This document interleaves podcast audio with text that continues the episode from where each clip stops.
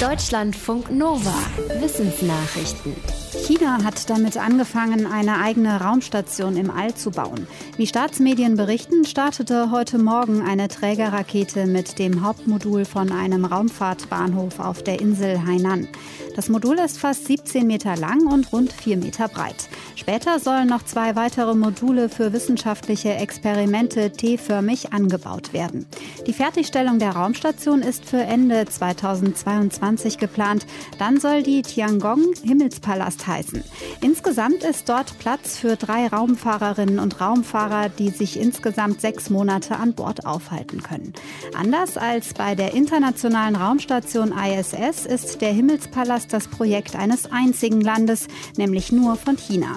Wenn die ISS wie geplant in den nächsten Jahren ihren Betrieb einstellt, wäre China zumindest vorübergehend das einzige Land, das einen Außenposten im All hat.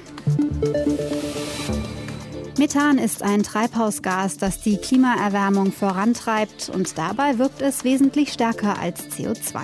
Eine Studie der Universität Cincinnati in den USA zeigt, dass alte stillgelegte Ölbohrlöcher in Texas ein Problem sind. Die Forschenden haben festgestellt, dass aus einigen dieser ehemaligen Ölbohrgebieten sehr viel Methan austritt. Die Forschenden empfehlen, alte Ölbohrstellen auf Lecks zu überprüfen und die Lecks abzudichten. Eine andere Studie, die im gleichen Fachmagazin veröffentlicht wurde, kommt zu dem Schluss, dass die Erderwärmung um 30 Prozent verlangsamt werden könnte, wenn weltweit weniger Methan ausgestoßen wird. Laut den Berechnungen ist es mit heutiger Technik möglich, den Methanausstoß bis 2030 zu halbieren. Das könne die Folgen des Klimawandels deutlich abschwächen. Es ist ein ganz schön ehrgeiziges Ziel. Ein internationales Wissenschaftsteam will innerhalb der nächsten zehn Jahre das Erbgut von 70.000 Wirbeltierarten entziffern und zwar möglichst vollständig und ohne Fehler. Das soll die Forschung in der Biologie und der Medizin weiterbringen und dabei helfen, bedrohte Tierarten zu erhalten. Die Forschenden haben für ihre Genanalysen die Verfahren verbessert. Zum Beispiel fanden sie heraus, dass es sinnvoll ist, Verfahren miteinander zu kombinieren. Zuerst analysiert man lange lange Erbgutabschnitte, um einen Überblick zu bekommen und schaut dann für die präzisen Details auf einige kürzere Abschnitte. Mit dieser Methodenkombi haben die Forschenden als erstes das Genom eines Kolibris entziffert und von 15 weiteren Säugetieren, Vögeln, Reptilien, Amphibien und Fischen. Die Forschenden wollen ihre Verfahren und Daten weltweit frei zugänglich machen. An dem Projekt ist auch die Uni Konstanz beteiligt. Durch die Erderwärmung schmelzen die Gletscher auf der Erde immer schneller ab. Wie stark beschreibt ein internationales Forschungsteam in der neuen Ausgabe des Fachmagazins Nature. Mit Hilfe von Satellitenaufnahmen und Luftbildern hat das Team das Schrumpfen von mehr als 200.000 Gletschern weltweit erfasst. Daraus hat es hochgerechnet, wie viel Schmelzwasser in Folge mit der Zeit in die Meere geflossen ist. Betrachtet wurde der Beginn des 21. Jahrhunderts, die Spanne zwischen dem Jahr 2000 und 2019. In der Zeit ist der Meeresspiegel weiter angestiegen und das Gletscherschmelz Salzwasser hat dazu laut der Studie rund ein Fünftel beigetragen.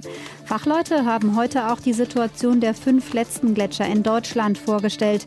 Sie sagen, dass die in zehn Jahren komplett geschmolzen sein könnten.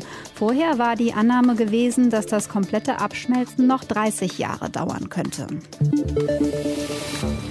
Fruchtfliegen. Was können die eigentlich? Auf jeden Fall können sie unser Obst und den Biomüll finden.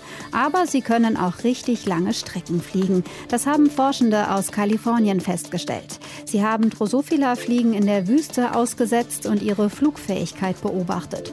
Fruchtfliegen werden zwar im Labor sehr intensiv erforscht, aber selten in freier Wildbahn. Die Forschenden stellten fest, hungrige Fruchtfliegen können 12 bis 15 Kilometer am Stück fliegen. Das entspricht dem 6 sechs Millionenfachen ihrer Körperlänge. Bezogen auf die Körpergröße wäre das, wie wenn ein Mensch vom Nordpol zum Äquator reist. Und es ist vergleichbar mit der Flugfähigkeit von Zugvögeln. Die Forschenden sagen, dass sie so etwas schon vermutet haben, denn Fruchtfliegen ähneln sich auch über große Entfernungen hinweg in ihrer DNA. Da liegt es nahe, dass sie weit fliegen können und die Populationen sich vermischen. Jodeln ist nicht gleich Jodeln, sondern der Jodelstil hängt davon ab, in welcher Region gejodelt wird. Ein Musikwissenschaftler und eine Informatikerin haben Jodelstile in der Schweiz wissenschaftlich untersucht mit Hilfe eines Algorithmus. Der hat ausgewertet, ob sich die Melodien von Jodelnotenblättern unterscheiden.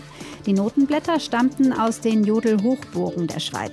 Der Algorithmus zeigte, dass die unterschiedlichen Regionen tatsächlich eigene Jodelstile haben. Rhythmus, Tonart und Tonlänge waren unterschiedlich. Innerhalb einer Region waren die Unterschiede nicht so deutlich, aber im Vergleich mit Regionen weiter weg gab es große Unterschiede. Zum Beispiel wird in der Zentralschweiz öfter eine Oktave gejodelt als in der Nordostschweiz und auch der Rhythmus ist anders. Die Forschenden sagen, über diese Unterschiede Suizide wird in der Schweiz oft geredet, aber sie seien noch nie so systematisch untersucht worden. Deutschlandfunk Nova